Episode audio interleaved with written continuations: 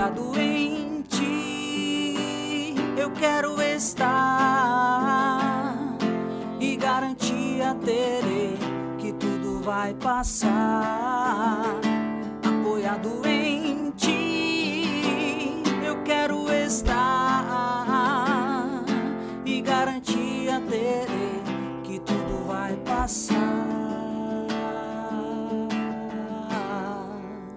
Olá, olá, olá, olá! Sejam todos bem-vindos a mais um podcast Face de Cristo. Bom dia, boa tarde, boa noite e, como eu gosto de dizer, boa madrugada para quem é de boa madrugada.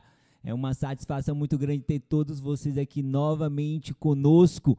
E satisfação maior ainda é ter o convidado deste episódio, Supremacia o dono da comunicação na comunidade Face de Cristo. Tô brincando, Jesus gente. Cristo. Jesus Cristo é o Tô nome dele, né? brincando.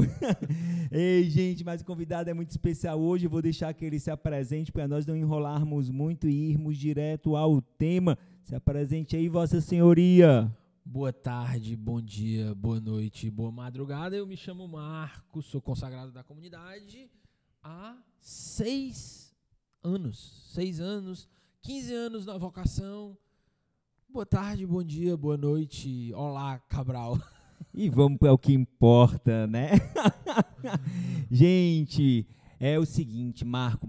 Quando propuseram o tema de hoje, o convidado de hoje, eu achei muito providencial. Por tempo que nós vivemos também, por tempo que nós vamos vivendo de eleição, né, ânimos aflorados, né, tantas coisas, tantas defesas de partidos, sejam eles políticos, sejam eles ideológicos, todo mundo com vontade de falar tudo que tem na, vem na cabeça, né? Todo mundo tem que dizer o que quer, todo mundo tem que fazer o que quer, enfim, todo mundo é livre para fazer e falar o que tiver com vontade falta um pouco de domínio de si, falta o que para esse povo que é que, sabe? Eu já tenho um pouquinho mais de idade que você, né?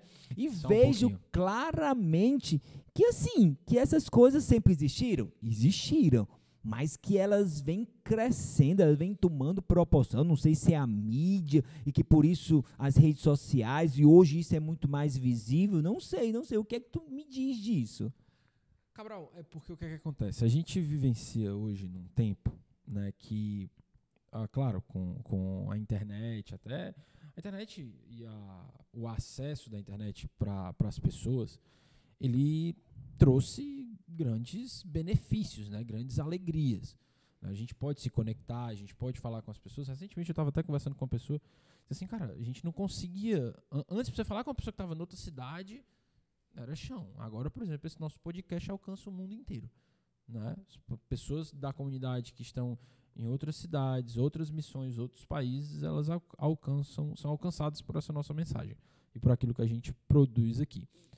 Então, de uma certa maneira, a in- a internet ela proporciona uma intensidade. E na internet não é diferente do que das nossas relações sociais, do nosso dia a dia.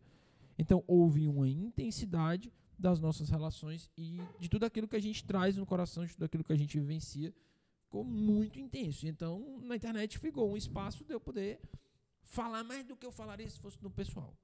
E aí temas mais aflorados, que tocam mais nas nossas paixões, como política ou qualquer outro deles, que tocam mais nas nossas paixões, a gente parece que se sente mais livre, entre muitas aspas, para sair vomitando eles à torta e à direita. Isso reflete um problema. Tá, eu entendi então que independente de ter internet ou não, isso já existe no coração do homem, isso já existe na cabeça do homem, isso já existe na humanidade. E o que é, né, interiormente ou exteriormente, que faz com que a gente tenha tanta vontade, sabe, de, de falar tudo, de fazer tudo? né? eu né, sou uma pessoa que me enquadro muito nessa, nesse perfil de que eu preciso falar, eu preciso dizer, eu preciso expressar minha opinião, Você tem necessidade de falar. eu tenho necessidade de fala, né? eu preciso dizer. Eu falei, pronto, agora você faz o que você quiser. E não é no intuito de jogar na cara, mas é no intuito de assim, eu preciso botar para fora porque fica aquele negócio remoendo aqui dentro sabe? Que enquanto eu não coloco para fora, então eu compreendo muito bem, sabe, essa situação, mas ao mesmo tempo não ve vejo e reconheço a necessidade de calar tantas vezes e que não é necessário o que eu falo. Eu ainda consigo fazer esse discernimento. Isso aqui eu posso até querer falar, mas não é necessário. Isso aqui eu posso até querer falar, mas não é bom. Isso aqui eu posso até querer falar, mas não é agradável. E eu, graças a Deus, com a ajuda de Deus e do, dos irmãos, das pessoas, ainda faço esse discernimento. Mas não percebo isso de uma forma geral.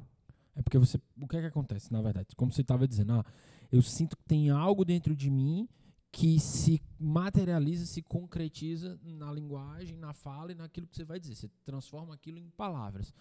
E aí você diz, às vezes a gente diz para as pessoas, né? Às vezes a gente, ah, eu preciso conversar com fulano. Hoje tem quem faça, sabe? Você vai lá e vai conversar com fulano para dizer tudo aquilo que você está sentindo.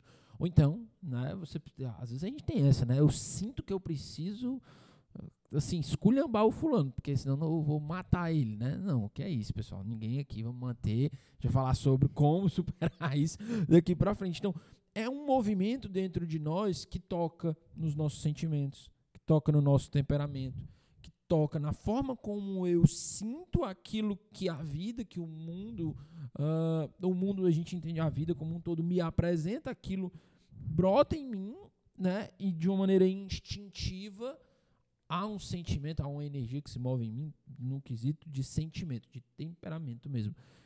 E aí entra o ponto. Se eu não me dominar, se eu for me tratar como um animal, que, por exemplo, se você chega e pega um, um gato, né? Eu estava vendo agora, amanhã, né? é o dia que a gente está gravando podcast, de Nossa Senhora Aparecida, muito comum também, é o dia das crianças, né? E tudo. É muito comum o pessoal ver foto de quando era pequeno e eu vendo as minhas fotos quando era pequeno. Eu amava gato, amava pegar no rabo do gato pegou no rabo do gato, ele vai lhe azunhar. Isso é um instinto animal. Ele vai se sentir, ele vai sentir o odor, ele vai sentir algo e ele vai reagir. E nós, faz parte, nós, seres humanos, nós temos o nosso lado animal. Sentiu, nós vamos reagir. Nós vamos reagir de alguma maneira. Uns de maneira mais intensa, outros de maneira menos intensa. Só que nós somos mais que animais, né? E é justamente por sermos mais que animais é que esse domínio nos leva para um algo além, que não é simplesmente eu conseguir calar, mas eu conseguir calar para um bem maior, né? Eu conseguir não fazer isso ou aquilo para um bem maior. Porque nós não nascemos para simplesmente para nós mesmos. Nós não nascemos simplesmente para uma satisfação própria, pessoal, mas nós nascemos para fazer o outro feliz. Nós nascemos para servir. Nós nascemos para algo para o outro. E quando eu não consigo me dominar, quando eu não consigo ter domínio sobre os meus pensamentos, sobre os meus sentimentos, sobre as minhas palavras, sobre, sobre as minhas atitudes, aí vem a pergunta, né, Marco? Como ajudar o outro?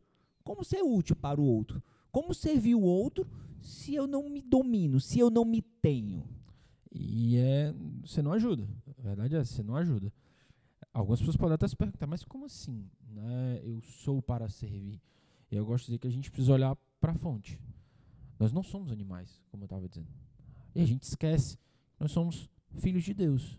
Nós somos filhos amados de Deus. Nós não somos um, animal, sabe, uma criatura irracional. Não, nós somos filhos amados de Deus. Eu sou filho amado de Deus. Você é filho amado de Deus. O próximo, as pessoas que eu gosto, que eu não gosto, são filhos amados de Deus. Então, primeiro, se eu me considero filho amado de Deus e me percebo filho amado de Deus, eu sou convidado a agir como filho amado dele.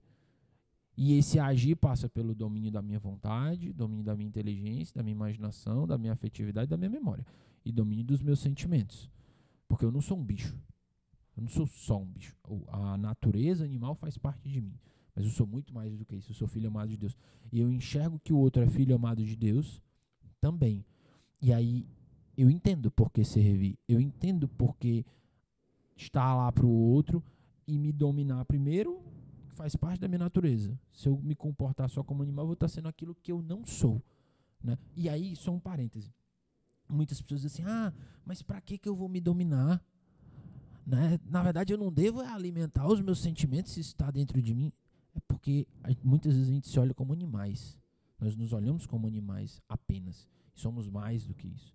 Somos filhos amados de Deus, que não respondemos só aos nossos instintos. E quando eu me percebo isso, eu percebo um grande amor de Deus que brota no meu coração. Que olhou para mim, olhou para aquele pobre. Tem um, tem um trecho do, da liturgia das horas, da, das laudes, que diz mais ou menos assim, né? eu não vou lembrar de qual, que é quando uh, Deus lá no alto do céu, é, a terra é o apoio dos seus pés e ele olha para o pobrezinho que treme de alma abatida. Nós somos esse pobrezinho que treme de alma abatida, mas ao mesmo tempo somos filhos dele, filhos amados, que recebemos o seu amor. Somos filhos amados, primeiro passo para que eu me domine.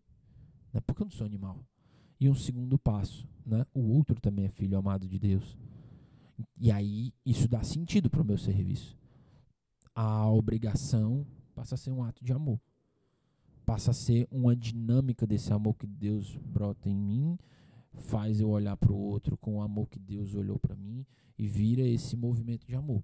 E aí dá sentido para dominar. Porque sem isso, sem isso, e aqui, claro que a gente teria que ter muito mais tempo para conversar sobre, etc., e aprofundar, mas sem isso, sabe, sem essa compreensão, a gente vai encontrar justificativas e furos nas justificativas para justificar as nossas animalidades. Eu ia perguntar, né, antes de tu terminar essa fala, né, o que é que vinha primeiro, né? Se era o domínio de si para doar-se ao outro, né, ou se era é, a compreensão de que o outro é filho amado de Deus para então eu me dominar.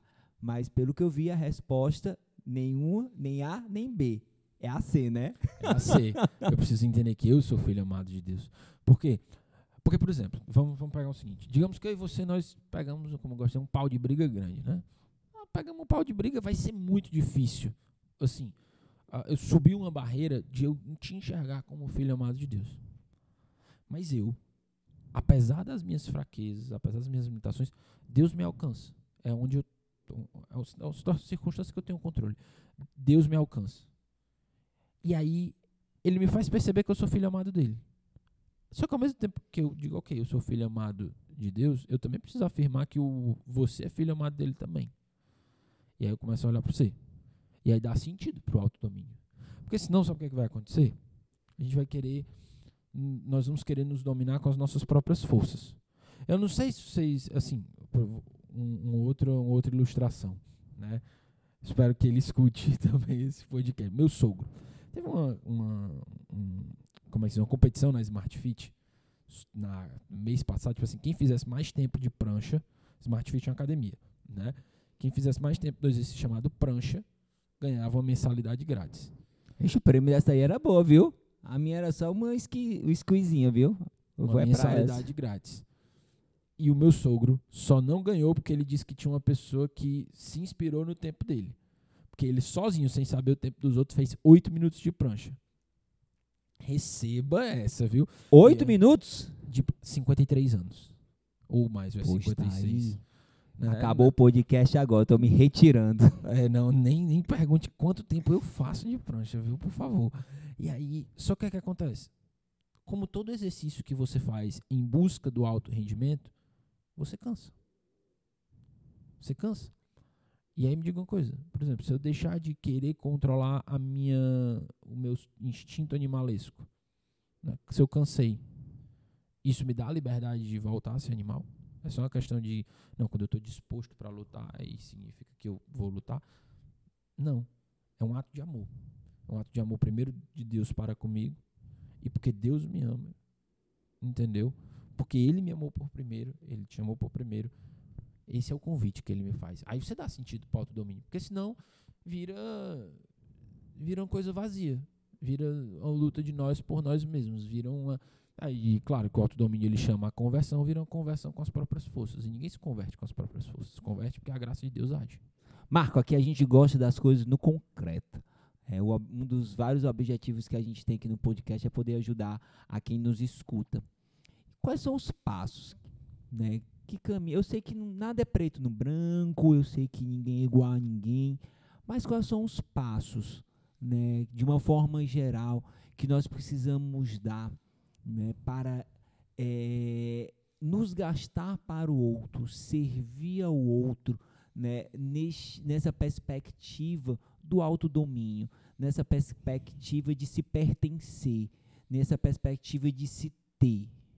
Um primeiro passo que você pode fazer concreto vai ajudar muito.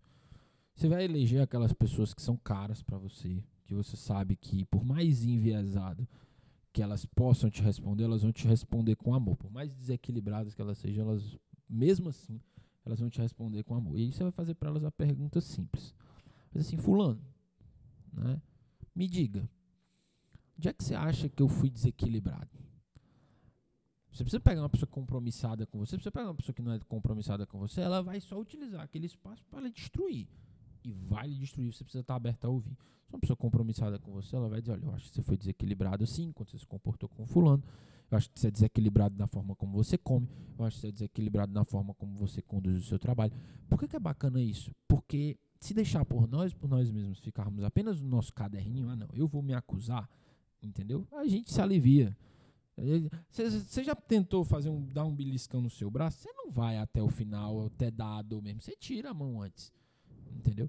Então você vai pedir com muito amor para que o outro diga. Você vai coletando os depoimentos. Ah, fulano tal disse que é isso, o outro disse que é isso, outro disse que é Você vai pegar aquilo. Aí você vai levar aquilo para oração. Porque de nada adianta você receber pontos que você precisa melhorar, pontos que você está desequilibrado, você precisa melhorar, se você for ficar só com aquilo. Você vai entrar num movimento de desespero. E não é esse, não é essa a proposta. Então, você vai lá, você vai pegar vai levar isso para oração. Vai dizer, Senhor, dentro daquilo que me foi apresentado, eu incluo ainda isso. Eu incluo, talvez as pessoas não perceberam isso, eu incluo ainda isso. O que é que tu inclui, Senhor? Você já está no movimento, você já está de coração aberto, aí o Senhor vai te trazendo, vai te iluminando, o Espírito Santo vai falando do seu coração, você vai registrando. Aí, para cada ponto de desequilíbrio desse, o primeiro passo que a gente precisa fazer é abrir o nosso coração de fato para Deus e dizer: Senhor, perdão, eu não quero mais viver assim. E pedir a Deus a graça é um ponto muito importante, com muito amor e com muito carinho, de enxergarmos as consequências do nosso desequilíbrio. Né? Por quê? Porque quando você enxerga a consequência do seu desequilíbrio, sem você precisar né, ser uma consequência extrema, por exemplo, ah, você enxerga a consequência do meu desequilíbrio de comida, de gula, etc. E se eu precisar estar tá morrendo ou pegando uma doença por conta disso, se eu consigo enxergar através de outras pessoas, etc., fica muito mais fácil, né?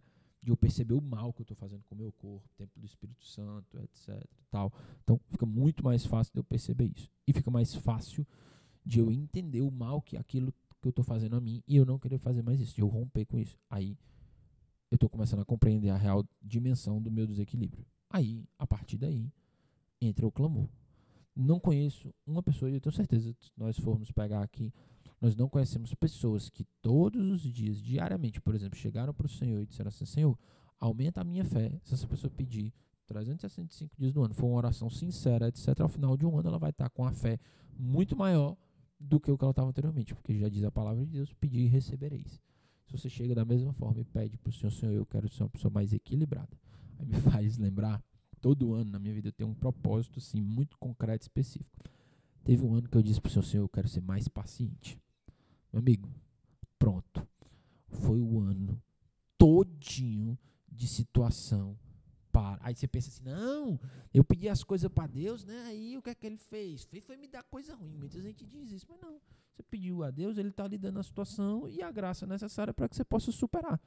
E aí você vai colocando tudo diante de Deus. E aí isso é um, um movimento constante, é um movimento de se rebaixar para o amor dele e clamar a sua graça para que a graça dele aconteça na nossa vida. Porque nós não nos convertemos com as nossas próprias forças. Nós nos convertemos graças ao auxílio da graça de Deus. Com tudo isso, a gente tem que ser muito sincero, né, Marco? Não é fácil. Não é. É um processo. É um processo, não posso dizer longo, sei lá, porque no final das contas, cada um tem, tem a sua resposta, cada um né, tem o seu time, como se diz. Mas, assim, entenda. É em Deus que nós devemos nos apoiar para vivermos esse processo. É em Deus que nós precisamos estar para viver esse processo. Mas em que mais nós devemos nos apoiar? Sabe? O que mais nós temos como instrumentos, o que mais nós temos como ferramentas para que no, no, no caminhar, sabe, no decorrer do processo, nós não desistamos, sabe, que a gente possa dizer, tá difícil, mas eu sigo em frente, sabe, em, que nós podemos mais, sabe, nos apoiar? Um, instrumentos que nos ajudam, né?